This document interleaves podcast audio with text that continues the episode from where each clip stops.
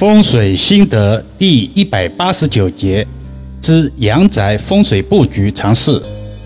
现代都市建筑结构多样化、功能化的趋势，家宅设计越来越贴近人们的使用需求，同时也让选择性更多。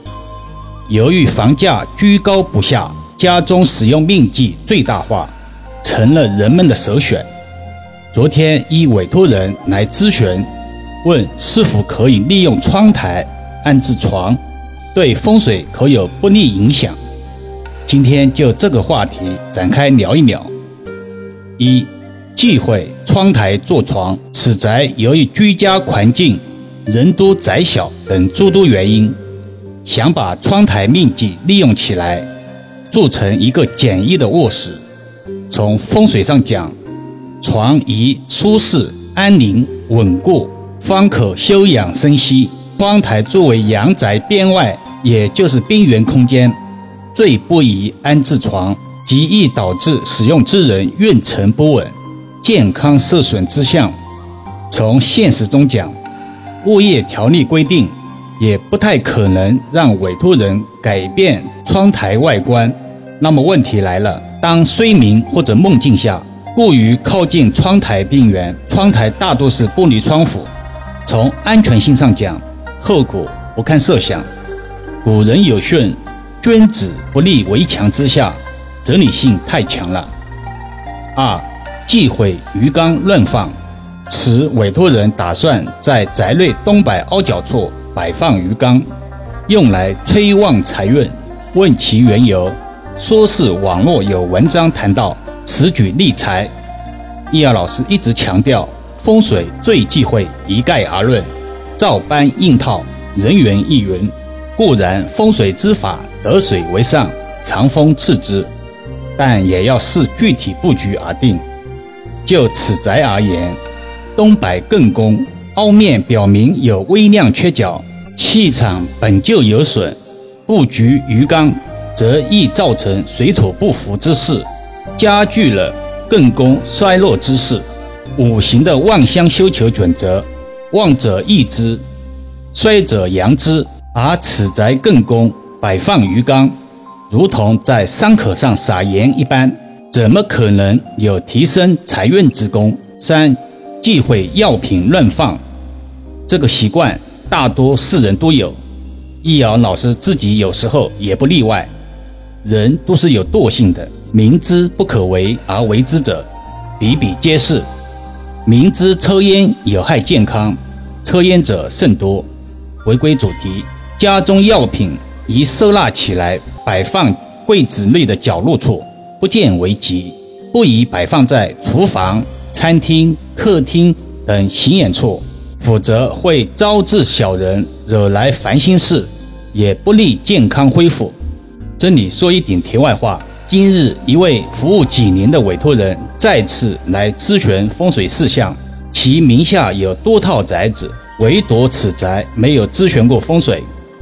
易遥老师一打眼，一语道破其中缘由：善观者以有形察无形，不善者以无形必有形。此委托人最大的优点就是执行力极强，当下着手整改毫不含糊。关于执行力。易遥老师若干次强调其在风水中的重要性，如同患者就医一般，却不执行医嘱，与不来就医有何区别呢？世间交情、交易、交涉等等，无不是相互需要而成就彼此。如果没有执行力，不要涉及风水咨询为吉，叶公好龙不可取。结尾最后说一个让人深思的话题。人高马大的城管队员，把一名瘦弱的老人像抓小鸡一样拎起来抛摔在地的视频，刷新了易遥老师的三观。南通市小海街道城管协管员吴某在管理流动摊贩的过程中，对张某实施了故意损坏财物和故意伤害他人身体的违法行为。主管部门决定对吴某。予以行政拘留十五天，并处罚款一千元。这里面有一个信息，特别讲到吴某是城管协管员。无论他是正式工还是临时工，他就是穿着城管制服的执法队员。他体现的就是整个城管队伍的形象和素质，让我们清晰地看到这名城管队员凶恶残暴的样子。他所面对的是一个可能比自己母亲还有年长的老人，是一个早晨五点在街头靠流动叫卖才能维持生活的老人，而我们看到的是一次次的扑摔倒地。此前，老人多次跪倒在地，他都不愿意罢手，直到在光天化日之下，把老人拎起来摔出一个腾空翻。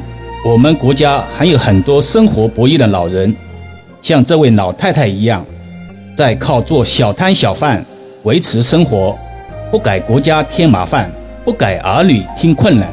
这样的老人必摔，不仅让人心痛，更是让人心碎。所以，十五天的行政拘留，一千元的罚款，对于这名城管队员来说，是最低的违法成本。希望这起事件，恶人能够得到严惩，老人的权利能够得到更多的保护。否则，他被摔的样子，有可能就是我们很多人老了之后会遭遇的样子。好了，今天暂时先聊到这里吧。更多分享，请至易瑶文化主页收听、点评、转发、收藏，或者搜索关注公众号“易瑶文化”。